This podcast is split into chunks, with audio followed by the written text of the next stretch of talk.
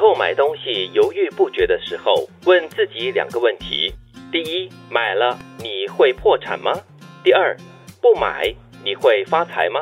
然后你就会想通了。其实这一句话有点承接我们昨天的那句话哈、哦，再贵的东西你除以三百六十五呢，就觉得很便宜了。今天的这个是另外一种提醒了。嗯如果你买一样东西，你很犹豫不决，哎呀，到底买还是不买啊？这样子你就要问这两个问题了。可是我觉得问这两个问题好像没有什么作用， 是，而且都是假设性的。没有，你问了这两个问题，你花钱的几率很高哎，因为你看，我买会破产吗？不不会会不啦，会才几十块钱，对不对？不买你会发财吗？不会也也不也 会不啦。会， 所以对，就买咯。就这两个问题都是要你买的。哦这影响不大，你可以照买无误。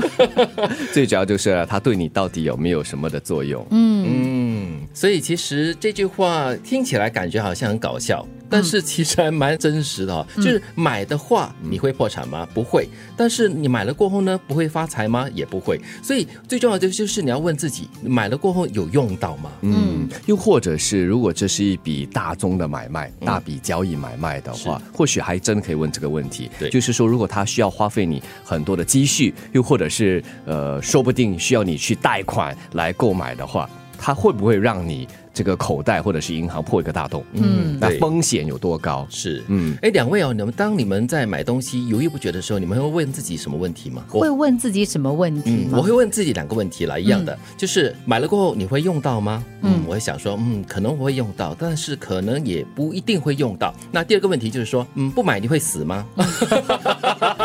当然不会啦。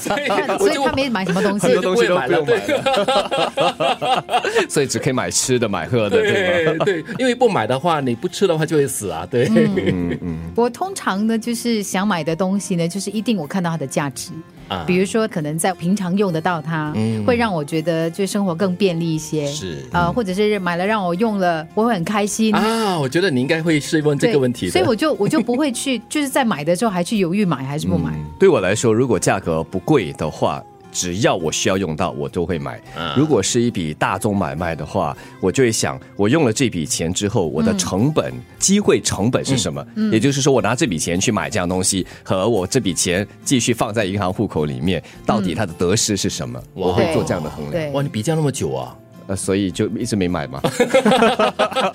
那还是问我的不是第二个问题比较好了，比那较那实是际因为那是因为王德明在考虑的东西都是比较大件的物件，啊啊，不是都。是啊。 对，才需要考虑到那样的一个层对对面。很周全嘞，对我买的东西都是小东 但是西，很累嘞，这样子要问自己那么多问题，想那么久哎。呃嗯呀， 哎，下个问题哦，也是加减乘除的哈、喜欢就像乘法一样，嗯不管一方的数目多大多高，只要另一方的数目是零，结果便是零。这个有点深呢。没有啊， 就是乘法嘛，啊哈就是加你减不管乘是除的乘啊一百乘以零都是零，然后你一千乘以零也是零啊，所以你一方呢，如果单独的喜欢就是暗恋啦，所谓的暗自喜欢的话是没有用的，嗯对对方不管怎么样，就是对你没有感觉的话，那就是等于零就对了，哦对，啊，就是对方是你的绝缘体啊。嗯。